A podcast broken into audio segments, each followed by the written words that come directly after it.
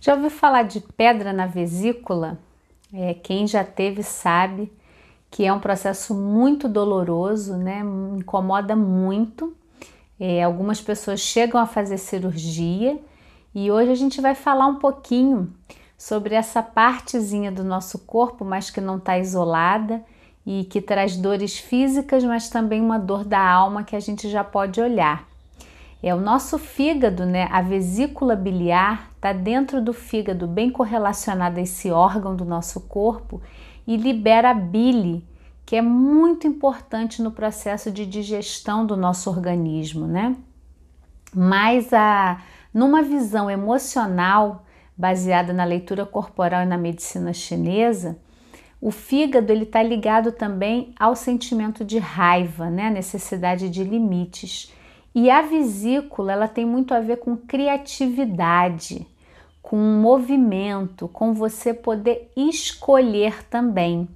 Então é muito comum que pessoas que tenham pedra na vesícula se sintam pessoas com dificuldade de tomar decisões, assim, eu quero isso, eu quero aquilo, porque a gente sabe que escolher é abrir mão de alguma coisa, né? E muitas vezes o que a mensagem que a vesícula biliar está trazendo é que a gente já pode tomar mais decisões, já pode escolher. E como eu digo aqui, né, gente, nossa, nossa missão é ajudar você a olhar as suas dores físicas junto com as dores da alma, sem colocar uma melhor ou outra pior, mas a gente entender que o nosso corpo e a nossa mente está conectado. As nossas emoções têm uma ligação direta com o nosso corpo. E aí, se a gente vai um passo além com o olhar da espiritualidade, né, estamos todos conectados. Então, não necessariamente todo mundo quer, ah, Kelly, mas eu sou uma pessoa tão indecisa e eu não tenho nada na vesícula biliar. Talvez você possa manifestar isso de uma outra maneira, né? Cada história é única, cada processo é único. E a gente tem é, possibilidades, né? Estamos chegando aqui hoje na nossa reflexão número 54 no planeta Eva. Então, aproveitar também para dizer a você que se é a primeira vez que você está aqui, sinta-se muito bem-vinda e se inscreva nos nossos canais, compartilhe para você ir integrando dentro de você as dores físicas e as dores da alma.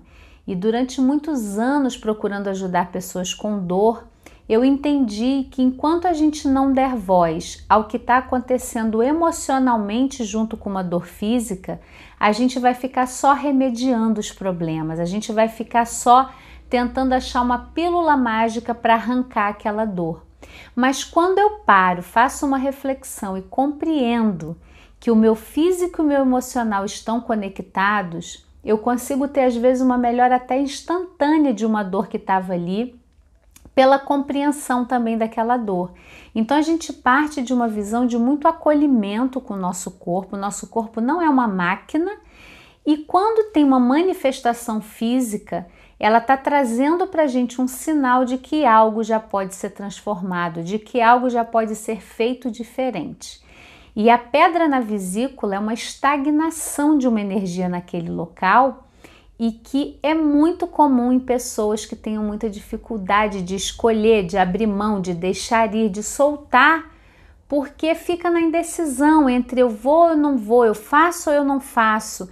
E essa petrificação, essa estagnação gera pedra na vesícula.